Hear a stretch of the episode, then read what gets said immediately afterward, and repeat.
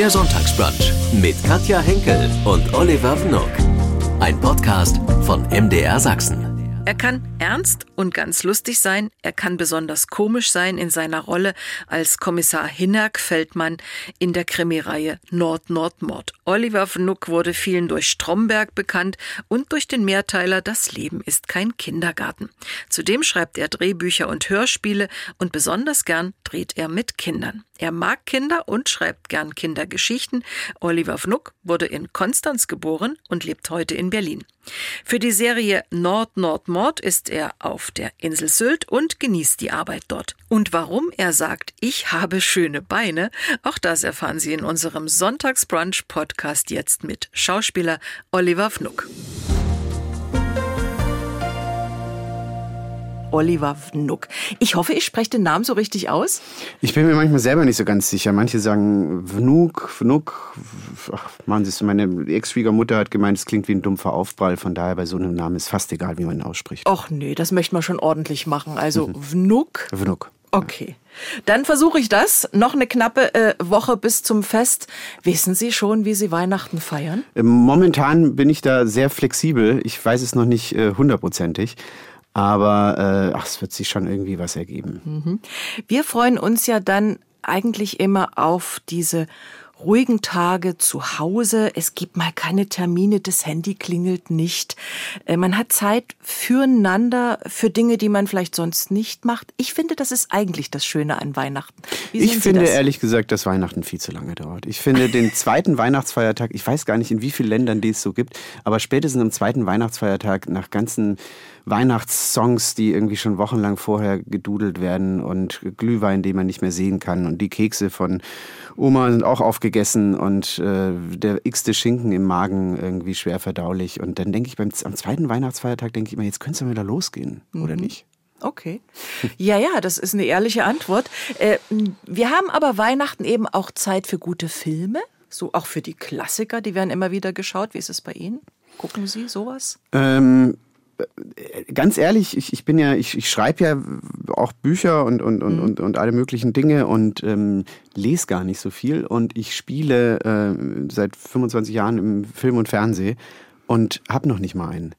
Ähm, also ich lese und gucke, ehrlich gesagt, sehr wenig, sondern beschäftige mich mit dem realen Leben um mich herum. Okay. Da habe ich genug zu tun. Morgen Abend geht's wieder auf die Insel Sylt. Nord-Nord-Mord. Sievers sieht Gespenster. Worum geht's denn diesmal? Naja, es geht wieder mal um einen Mord. Wir klären seit 13 Jahre, Jahren Morde auf Sylt auf. Ich weiß ehrlich gesagt gar nicht, wann es das letzte Mal einen wirklichen Mord auf Sylt gab. Ich glaube, das ist schon ein paar Jahrzehnte her. Aber äh, es geht dieses Mal unter anderem um einen Männercoach, der da im zentralen Mittelpunkt irgendwie im, im, in dem Fall steht. Und es geht um einen Mord an einer Prostituierten. Und es geht ums Mannsein. Um, um, vor allem für meine Figur geht es um die Definition von Männlichkeit. Und natürlich geht es auch wieder darum, wie er Ina Behrensen, seine Kollegin, wieder, wieder rumkriegen könnte. Und natürlich wird er auch dieses Mal wieder scheitern. Ich finde ja, Sie spielen herrlich diesen Hinak Feldmann, der immer wieder um Anerkennung ringt, der witzig sein darf, ganz im Gegensatz zu Ihrem knorrigen Chef. Äh, stehen die Gags im Drehbuch oder denken, die, denken Sie sich die selbst aus? Mm. Teils, teils. Also ich bin, da ich ja schon eher von der Komödie komme, und mir ganz schnell langweilig wird am Set, wenn ich schon immer sehr darauf bedacht zu gucken, was man noch machen konnte, was man, ob jetzt ähm, Physical Comedy, also körperliche Komik oder was noch an Requisiten rumliegt, mit denen man irgendwas machen könnte. Aber wir sind, die Julia Brendler und ich, mit der ich ja hauptsächlich so zu tun habe, natürlich auch mit ähm, Peter Heinrich Brix, aber wir sind schon seit 13 Jahren, die Julia und ich, ein sehr eingespieltes Team und da passieren die Dinge eigentlich sehr ähm, authentisch. Mhm. Ja. Also auch mal ganz spontan? Ja, ja, so ein, so ja, das Gag. schon. Ja, also ich glaube. Und da fällt Komik, sie nicht vor Lachen um. ja, kann auch passieren, aber die, die Komik liegt ja ähm, auch viel in den, im Kleinen, in den Blicken, in dem, was drunter liegt, in den Dingen, die man gar nicht so ins Drehbuch schreiben kann. Weil wenn man die, und ich schreibe ja selber Drehbücher, ins Drehbuch schreiben würde, müsste man die so sehr erklären, warum er dann da gerade guckt, damit es auch alle, die das Drehbuch lesen, dann auch wirklich verstehen. Mhm. Ähm, dass man das äh, sein lässt und dann einfach spontan am Set macht. Ich schlage vor, wir hören mal rein in den neuen Sievers, Nord-Nord-Mord, morgen Abend. Mann, Mann, Mann, ey, du weißt schon, dass ich dich nur gefunden habe, weil Van Damme ein Ortungssystem an Bord hat, ne? Weil ich es eingeschaltet habe, ja. Leider. Der war gerade so in Plauderstimmung. Ja, und dann hätte er dich mundtot gemacht und in die Nordsee geschmissen. So sieht's aus. Ist er für dich plötzlich auch ein Tatverdächtiger, ja? Ey, ich habe mir Sorgen um dich gemacht, Ina. Danke, mein Retter. Mein Held. Warum musst du dich immer lustig über mich machen? Warum ist das so? Oliver Fnuck ist Kommissar Hinnerk Feldmann. Wie gern spielen Sie diese Rolle? Ist ja nun schon eine lange Zeit. Das ist schon eine sehr lange Zeit. Ich spiele sie mm, manchmal mm, mehr oder weniger gerne. Ähm, Ich komme gerade wieder von zwei Monaten Nord-Nord-Mord. Und äh, was ich da einfach das Schöne finde, ist äh, zurückzukehren. Zurückzukehren wie so eine, zu einer Art Familie. Das ist wie so eine zweite Heimat und ich mache eigentlich seit, seit ich angefangen habe, äh, habe ich das Glück, in Serien und Reihen zu spielen. Und ich finde es eben schön, zusammen mit älter zu werden, die Kinder groß werden zu sehen, die Probleme zu Hause mitzukriegen, Verbindung zu schaffen, in Verbindung zu leben über viele Jahre mit, mit, mit verschiedenen Menschen und immer wieder äh, mit Pausen natürlich, die auch wichtig sind, immer wieder zurückzukehren. Ich, ich glaube, ich hätte mir mein Leben vielleicht, mein Schauspielerleben vielfältiger gestalten können, indem ich früher mit rein oder, oder nicht so lange die Dinge durchziehe. Aber ehrlich gesagt, nach so langer Zeit geht es nicht mehr so darum, ob man jetzt den 65. oder 66. Krimi dreht, für die ich wahnsinnig dankbar bin, für jeden einzelnen oder für jedes einzelne Projekt, das ich machen darf. Aber es geht schon auch um die Lebenszeiten und es geht um die Menschen, mit denen man arbeitet. Und ehrlich gesagt weniger um den Inhalt. Sonntagmorgen im Advent. Wie sieht ein Sonntagmorgen bei Ihnen in Berlin aus? Äh, ähnlich wie der Montag, ehrlich gesagt, wenn ich nichts zu tun habe. ähm, das Schauspielerleben ist ja dann doch relativ unstet. Ich bin etwa 150 Tage im Jahr unterwegs, manchmal Richtung 200. Es wird, glaube ich, dieses Jahr war es ein bisschen ruhiger. Und dann lebe ich ja sehr nach Zeitplan, nach Dispos, die man bekommt. Also Dispos sind diese Zettel, die am, oder diese Mails, die man, Stundenpläne sozusagen, die man am Abend vor einem Drehtag bekommt, wo drin steht, wann man abgeholt wird oder wann man wo zu sein hat, wann die Maske ist, wann Kostüm, wann. Und das ist ja so ein, so ein Schauspielertag ist ja dann sehr geradlinig, man muss keine Verantwortung übernehmen, man weiß, was man zu sagen hat, weil es im Drehbuch steht und so. Und richtig anstrengend ist das Schauspielerleben ja, wenn man nichts zu tun hat und wenn man irgendwie ausharren muss und nicht weiß, die Vorbereitung oder manchmal oder natürlich die meisten Kollegen wissen gar nicht, was als nächstes kommt.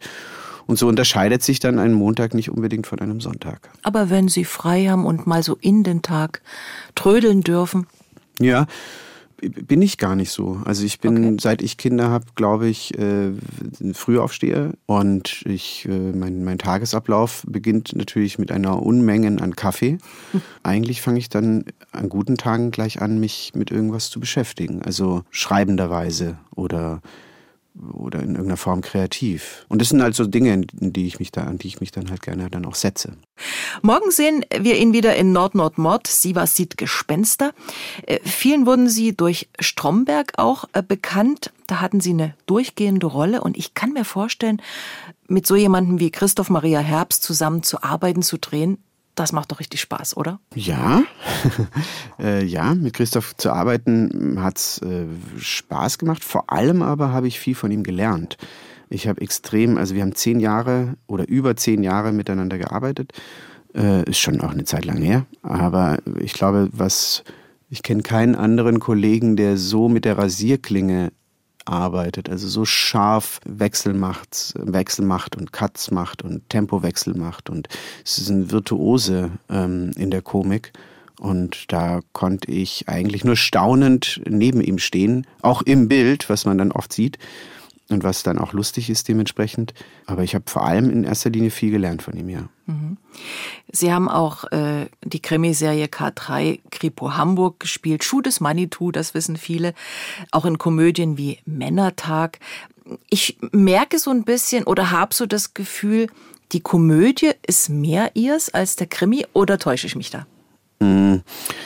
Also wenn ich in einer Komödie spiele, heißt es ja nicht, dass ich lustig spiele. Also das ist immer, von daher ist es, äh, ob ich in der äh, ob ich in der Komödie spiele oder im Drama spiele, ist es für mich eigentlich genau die gleiche Arbeit, da Komödie für mich immer nur dann lustig oder eine Situation nur dann wirklich lustig ist, wenn ich das Scheitern oder das Leid sehe. Und ähm, deswegen ist es für mich immer tragisch.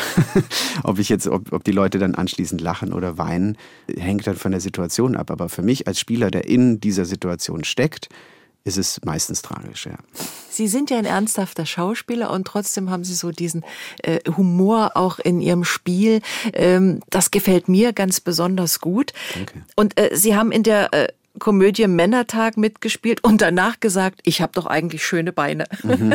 Ja, das lag daran, weil ich da einen ein, äh, wie war das nochmal, einen Typen gespielt habe, der kurz davor ist, sich zu einer Frau umoperieren okay. zu lassen. Und deswegen musste ich meinen Körper äh, rasieren äh, und musste mit einem, mit lackierten Nägeln und, und, und äh, einem rasierten Körper durch die Gegend laufen, was eine neue Erfahrung war, die ich aber sehr schön fand eigentlich. Ja, und die Beine scheinen ja besonders äh, schön gewesen ja, zu sein. Ja, ist schon ein paar Jahre her. Äh, äh, Krimi oder Komödie, wir hatten es gerade. Was schauen Sie privat lieber?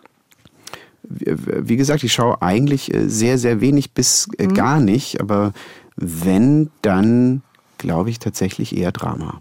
Mit Nord Nord Mod sind wir morgen wieder auf Sylt. Wie gern drehen Sie auf Sylt? Äh, extrem gerne. Ähm, extrem gerne und immer lieber. Ähm, am Anfang, vor zwölf Jahren, als ich da angefangen bin, hatte ich so eine leichte Aversion, Vorurteil, aber meistens ist es bei den Vorurteilen die, wo, bei denen ich versuche, sie ganz, ganz selten zu haben, äh, meistens so, dass genau das Gegenteil sich herausstellt.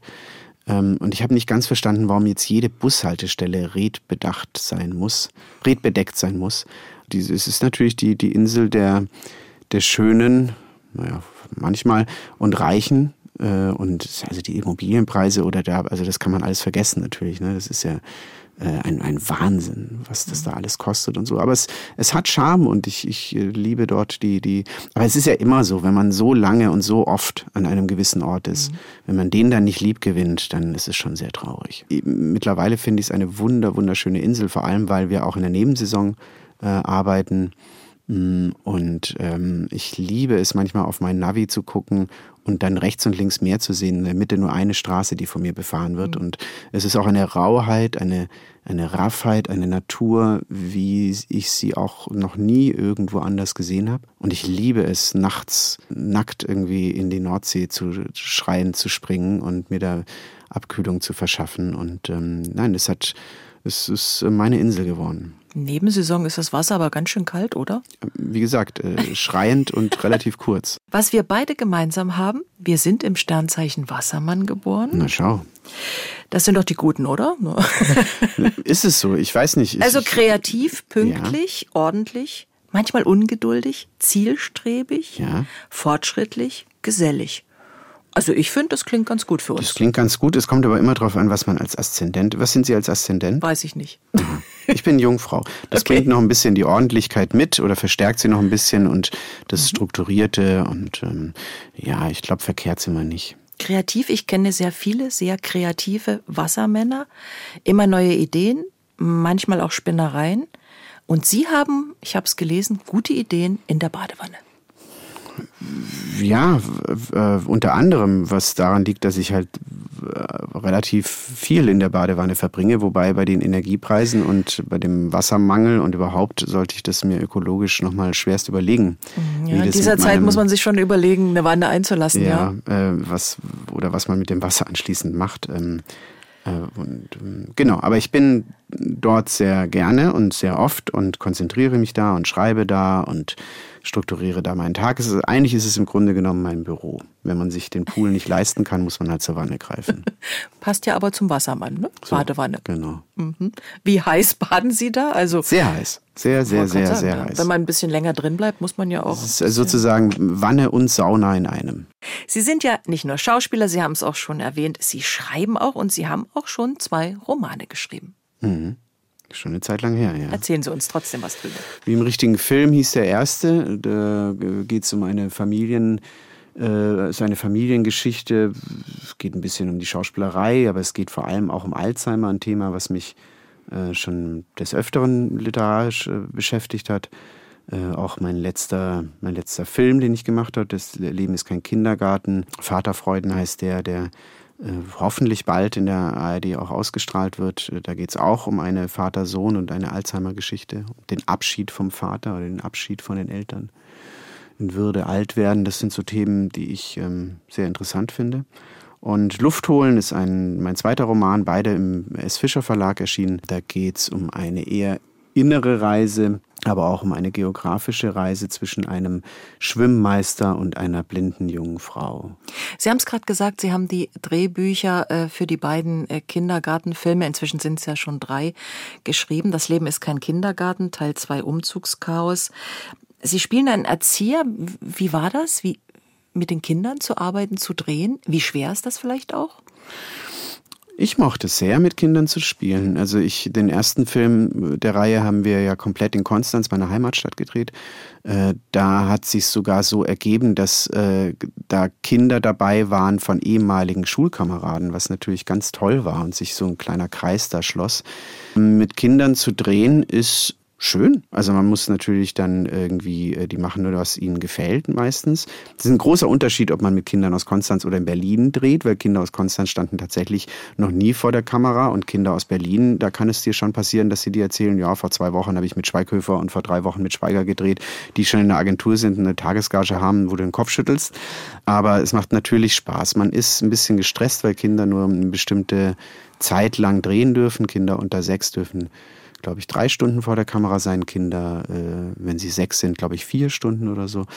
Da ist man immer ein bisschen gestresst, äh, weil dann natürlich auch alles klappen muss. Aber ja, ich, ich, ich bin ja auch gerne spontan und improvisiere gerne und es funktioniert natürlich mhm. dann mit den kleinen lieben Gören sehr gut. Wie war das so, das eigene Drehbuch dann selbst spielerisch umzusetzen. Es ist ja dann irgendwie ein großes Ganzes, ne, was Sie da machen. Ja, aber das größte Geschenk überhaupt, also ja. Äh, was die ARD oder die Digeto mir da gemacht hat, irgendwie sich eine eigene Reihe zu überlegen, ähm, die man, also wo man als Headwriter oder wo, dem, wo man den, den, die ganze Geschichte sozusagen irgendwie sich selber ausdenken darf und dann die Kollegen, die tollen Kollegen bei der Leseprobe zu hören, wie sie die eigenen Texte sprechen und auch zu sehen, dass die Szenen funktionieren, an denen man so lange mit, mit, mit Redaktion und, und Produzent und Regisseurin getüftelt hat. Ähm, das ist natürlich ein wahnsinnig tolles Gefühl, klar. Mhm. Sie haben es vorhin kurz angesprochen. Sie haben natürlich auch für Kinder geschrieben. Kasi Kautz habe ich hier stehen. Mhm. Da gab es also schon, ich glaube, zwei Bücher, ja? Zwei äh, äh, Kinderbücher und äh, Kasi Kautz und die komische Krähe und Kasi Kautz und der Radau Biberbau. Und jetzt im Februar kommt der dritte Band raus, der heißt Kasi Kautz und der Maulwurf, der fliegen wollte. Was sind das für Geschichten? Das sind Geschichten, äh, wo es um, um Werte geht. Äh, ich habe ähm, mich immer ehrlich gesagt oft gelangweilt, wenn ich meinen Kindern Kinderbücher vorgelesen habe, weil ich finde, dass die Eltern da so wenig rausziehen, wenn sie es schon vorlesen müssen. Und ich habe versucht, äh, was zu schreiben, was Kinder unterhält und aus denen auch Erwachsene sich was mitnehmen können. Es geht um Werte, die ich finde, die nicht früh genug irgendwie, mit denen man sich nicht früh genug mit seinen Kindern auseinandersetzen sollte, wie zum Beispiel Angst vor dem Fremden, Angst vor den Fremden. Äh, da geht es im ersten Band drum, um Rassismus auch. Und es geht im zweiten Band um den dritten Weg. Also wenn du eine Idee hast und ich eine Idee habe, ähm, was können wir dann Tolles kre kreieren? Es geht um die Angst vor der Zukunft und dem Kram in der Vergangenheit. Und im dritten Band ähm, gibt es eben einen Maulwurf, der unbedingt fliegen will, aber ähm, verkennt zu was er eigentlich jetzt schon fähig ist. Und es geht um Selbstakzeptanz, es geht um Selbstliebe, um, um die, die Annahme von dem, was einem gegeben ist. Toll. Sie sind in Konstanz geboren, leben in Berlin. Wie viel Sehnsucht nach der Heimat? Äh, relativ wenig eigentlich. Also ich bin ganz gerne da. Also es ist ja immer die Frage, was Heimat ist. Ne? Also ähm, was ist Heimat? Heimat äh, ist für mich da, wo meine Lieben sind. Mhm. Und da, wo ich mich, ähm, und im besten Fall ist ja Heimat da, wo man selbst ist. Ne? Das, ähm, mhm. Ich fühle mich da ganz wohl ab und an, aber ich habe auch so ein bisschen damit abgeschlossen. Mhm. Was lieben Sie an Berlin? Die Anonymität, die Vielfalt, okay. jeden Tag was Neues entdecken zu können. Das ist die einzige Stadt, glaube ich, in Deutschland, wo man die Möglichkeit hat, irgendwo ausgesetzt zu werden und nicht zu wissen, in welcher Stadt man ist. Also es ist, ich kann hier, ich bin seit 13 Jahren hier und kann, habe immer die Möglichkeit, was Neues zu entdecken. Und das ist, glaube ich, in anderen Städten schwierig. Mhm.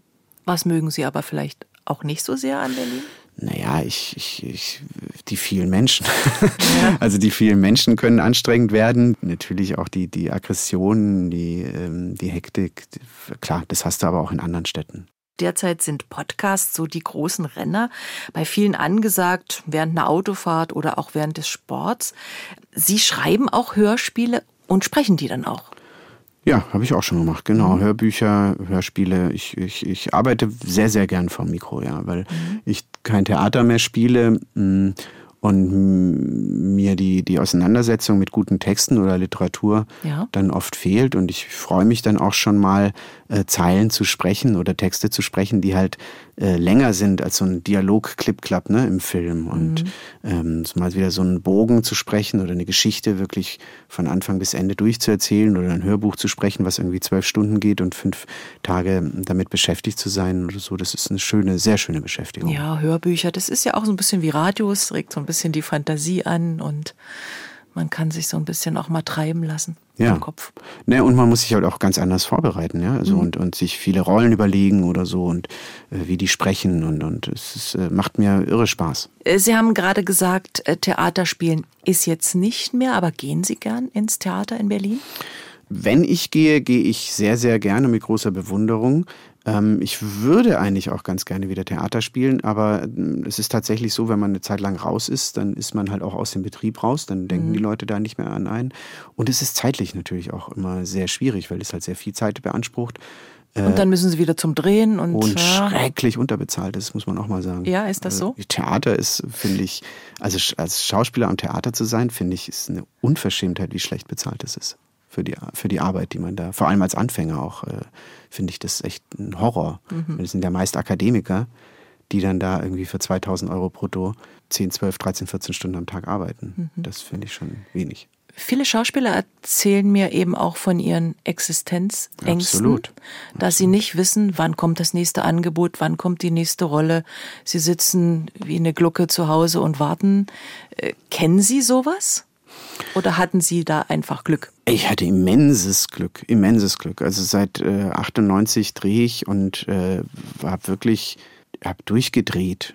Ja, also äh, durfte schon, weiß nicht, über 110 Produktionen machen oder so in der Zeit und habe wirklich ein wahnsinniges äh, Glück gehabt, kontinuierlich nicht immer, also nicht immer in der ersten Garde zu spielen und nicht mhm. die fetten großen Kinohauptrollen zu spielen oder so. Es hat bei mir alles gedauert aber es hatte Kontinuität. Ich glaube so oder so, dass wenn es dann klappt, bekommt man auch den Weg und das Tempo serviert, was man tragen und ertragen kann. Aber natürlich, weiß ich nicht, 50, 60, 70 Prozent können nicht leben von dem Beruf. Es gibt viel zu viele. Wir haben, ich glaube, über 20.000 Schauspieler in Deutschland.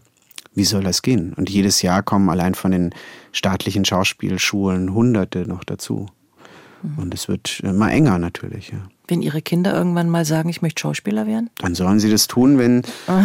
wenn also richtig freuen würde ich mich darüber wahrscheinlich nicht, aber wenn, wenn ich spüre, dass sie eine Begeisterung für etwas haben, und das ist eh das Allerwichtigste. Also ich sage eigentlich zu meinen Kindern, es ist mir egal, was für Schulnoten sie nach Hause bringen. Ich finde, in der heutigen Zeit ist es vor allem das Wichtigste, sich für etwas zu begeistern äh, und flexibel zu sein, weil ich glaube nicht, dass man heute, wie vielleicht noch vor ein paar Jahrzehnten und vielleicht auch vor ein paar Jahren, mit 16, 17 sich für einen Beruf entscheidet und den bis zur Rente durchziehen wird. Ich bin mir nicht mal sicher. Ich habe jetzt, ich habe noch knapp, naja, ich habe noch über 21 Jahre bis zur Rente, falls man da noch mit 67 in Rente gehen darf, was ich bezweifle. Aber ähm, ich bin mir noch nicht mal sicher, dass ich bis zur Rente meinen Beruf ausüben kann. Also äh, ob es den dann noch gibt, den Fernsehschauspieler mhm. oder der Fernsehfilme dreht. Ja. Ähm, aber wenn ein Kind eine Begeisterung für was hat und richtig brennt für was, das finde ich schön. Das braucht es als Motor. Was das dann ist, ist sekundär. Weil mhm. es geht ja am Schluss darum, dass man so viel Geld verdient, dass man davon leben kann. Aber vor allem geht es darum, dass man, dass man glücklich ist. Morgen sehen wir sie wieder in der ZDF-Krimireihe Nord, Nord, Mord. Diesmal heißt es Sie was sieht Gespenster. Sie spielen ja an der Seite von Peter Heinrich Brix. Vorher war Robert Azon dabei. Der Sievers, äh, der ist schon so ein eigenartiger Charakter, sehr in sich gekehrt, unnahbar, manchmal für Sie als Feldmann ja auch schwierig. Im wahren Leben muss man sich mit solchen Menschen ja auch manchmal auseinandersetzen. Wie gut gelingt Ihnen das? Mich mit Peter Heinrich Briggs Äh, auseinanderzusetzen. nö, mit Menschen, die so sind wie der Sievers. Äh, ja, weiß ich gar nicht, ob man das muss. Muss man das? Muss man sich mit Menschen aus, ja, wenn, wenn man mit ihnen arbeiten muss. Vielleicht so, wollte ich gerade sagen, so wenn Kollegen. man gar nicht drum rumkommt, ja, dann wird es schwierig. Aber ich denke auch immer, wie man in den Wald hineinruft und dann in diesen Menschen, so halt es vielleicht auch heraus und wenn's, äh, gar nicht, wenn gar nichts halt, dann muss man die Menschen halt dann in Ruhe lassen und so lassen, wie sie sind. Aber ich, ich glaube, wenn man sich bemüht, kann man zu jedem eine Verbindung aufbauen. Sie spielen natürlich auch mit äh, Julia Brendler in Nord-Nord-Mord. Ich glaube, Sie haben es vorhin schon so ein bisschen angesprochen. Das ist ein Dreamteam. Ich bin sehr glücklich um, Ja. um, um meine Partnerin, ja. Also ich glaube auch, wenn ich diese Reihe beenden sollte aus freien Stücken, dann äh, nur wenn äh, irgendwas zwischen uns wäre.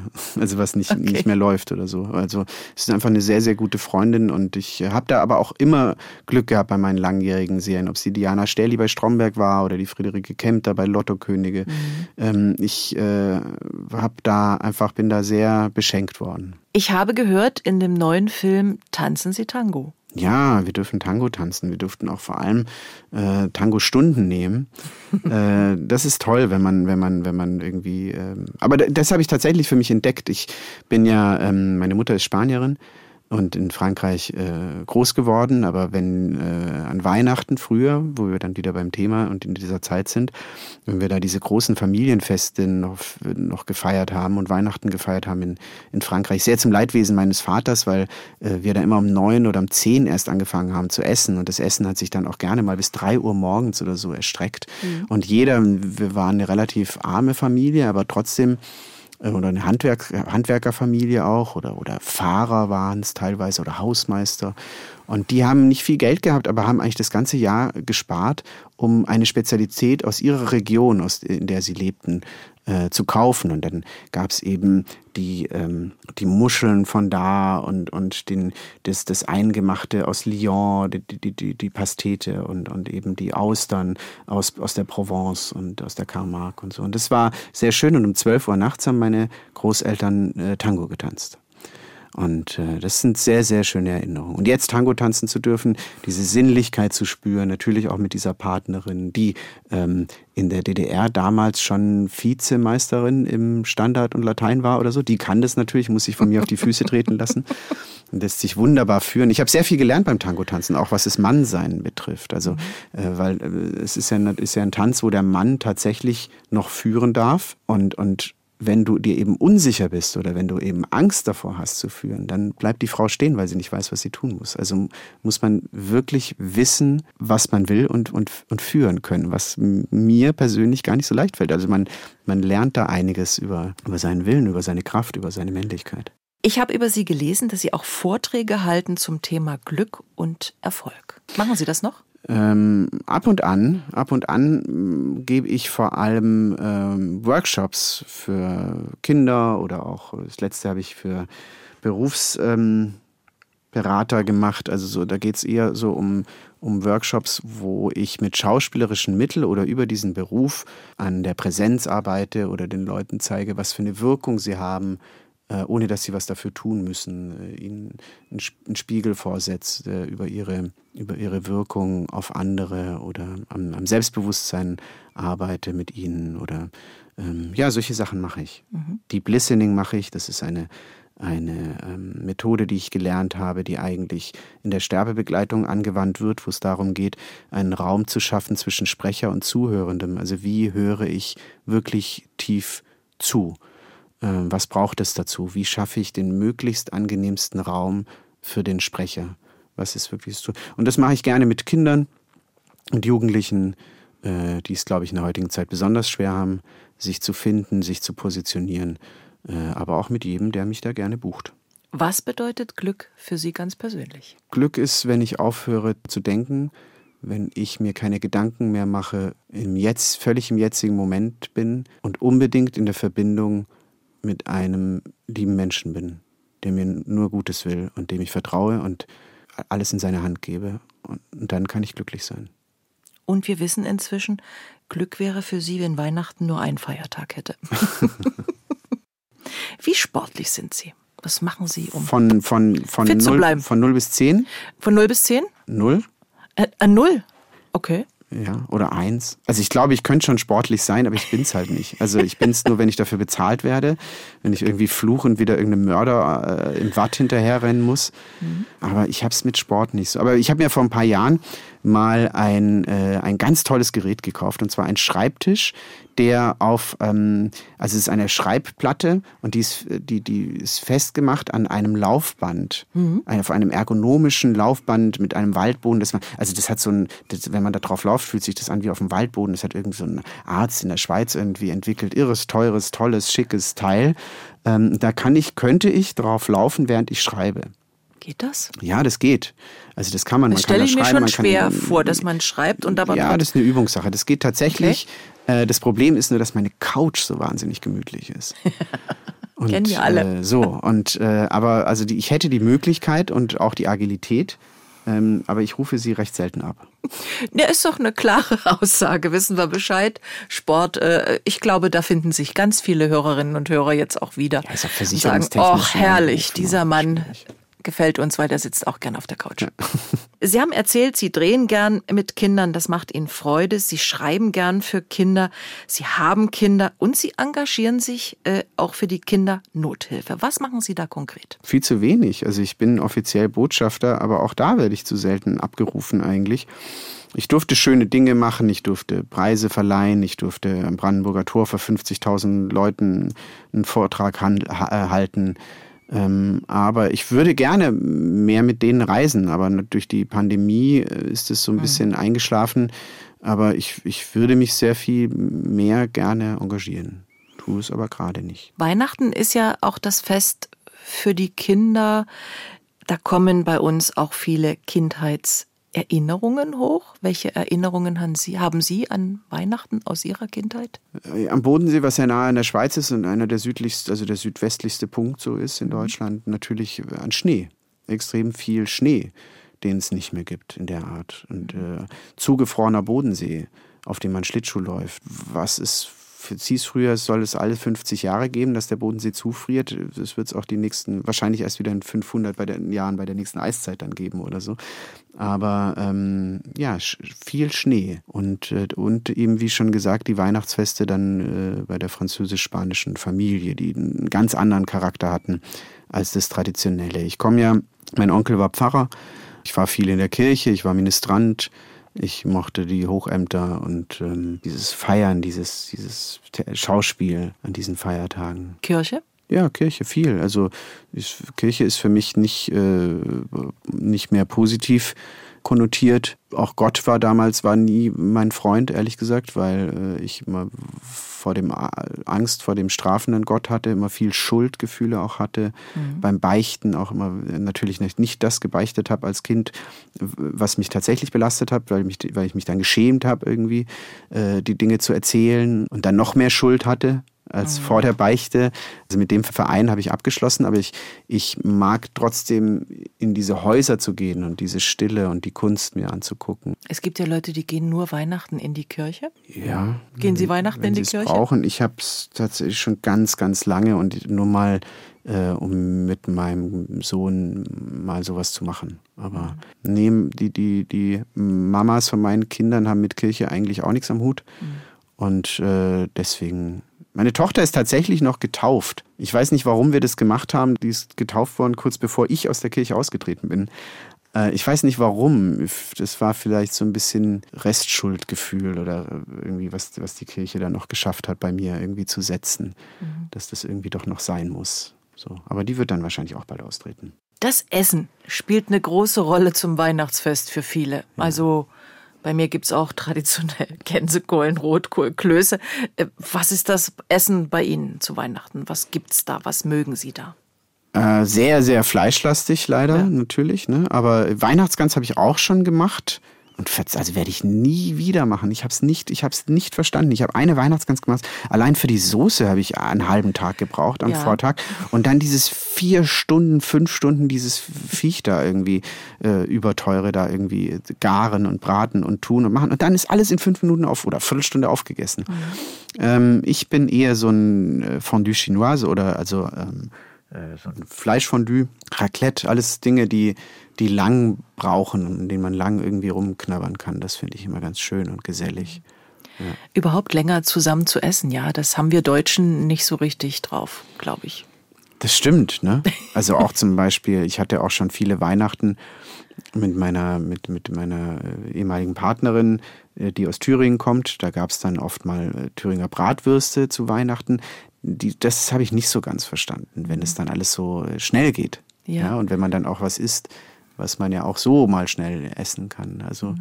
aber gut. Ja, aber so dieses längere auch Sitzen und Plauschen ja. und nee, da wird gegessen, Teller abgeräumt und dann, naja, hm. Und getrunken wird ja auch noch, ne? Ja, getrunken wird auch noch. Ja. Okay. Was trinken Sie zum Weihnachtsfest, zum Braten? Äh, Rotwein? Sehr gerne Wein, mhm. wobei ich das auch, also im, Vergleich, also im Gegensatz zu, zu, zum, zur Gans auch unterm Jahr ganz gerne mache. Lieber Oliver Fnuck, morgen gibt's Nord-Nord-Mord. Sie was sieht Gespenster. Warum sollten wir das nicht verpassen? Ach, was ich an diesen Krimis ähm, mag, ist, dass sie eine wunderschöne Mischung zwischen Ernst und Leichtigkeit sind. Mhm. Es wird zwar jemand, natürlich kommt jemand zu Tode, das muss sein in einem deutschen Krimi, aber es wird ähm, mit Charme und Liebe irgendwie sind äh, zwei, zwei Zutaten für diese Filme und es äh, ist dieses Ensemble, was ich, was ich schätze und, und was, was irgendwie was Besonderes ist. Und es ist natürlich die Insel als unser vierter Hauptdarsteller. Ja, ich mag's. Sie haben uns schon verraten, äh, Sie haben weitergemacht mit Nord Nord Mord inzwischen. Es wurden schon weitere äh, Filme gedreht. Wie viel verraten Sie denn, wie es denn mit äh, Hinak und Ina so weitergeht? Ach ja, schwierig natürlich, ne? Also schwierig, aber, aber stetig. Im, im, Im, letzten Film haben wir das, äh, haben wir den Tango ins Wasser verlegt und äh, durften das Kiten lernen. Äh, das war auch sehr schön, sehr kalt, sehr, sehr, sehr frisch, sehr sehr ulkig auch teilweise und nicht ungefährlich. Und ähm, ach, die, was sich liebt, das neckt sich. Wir wissen, Sie haben keinen Fernseher. Sie schauen es also auch morgen gar nicht. Nein, ich schaue es nicht. Ich habe es ja gespielt, ich muss es ja nicht auch noch schauen. Haben es aber schon vorher geguckt. Ich habe es mal geguckt, glaube ich, ja. Ich, aber es ist tatsächlich, auch das hat abgenommen. Ich muss meine Sachen gar nicht mehr so gucken, weil ich das ja so genossen habe, als ich es gemacht habe. Ja, es gibt ja Schauspieler, die sagen, ich kann das sowieso nicht sehen, mich selbst dann im ganzen Film. Nee, so bin ich nicht. Also ich kann schon sehr abstrahieren. Also für mich ist es auch nicht der äh, Oliver, der da spielt, äh, sondern für mich ist es tatsächlich auch der, der Schauspieler oder so. Also ich, ich äh, sehe dann schon auch eher die Figur und nicht so mich. Dafür mache ich das ja auch schon zu lang, dass ich da jetzt nicht so auf mich persönlich drauf gucke. Es hat Spaß gemacht, mit Ihnen zu plaudern. Ich wünsche Ihnen auch. weiterhin viel Erfolg, schöne Rollen, alles Gute, bleiben Sie gesund und Ebenso. schöne Weihnachten. Frohe Weihnachten. Der Sonntagsbrunch, ein Podcast von MDR Sachsen.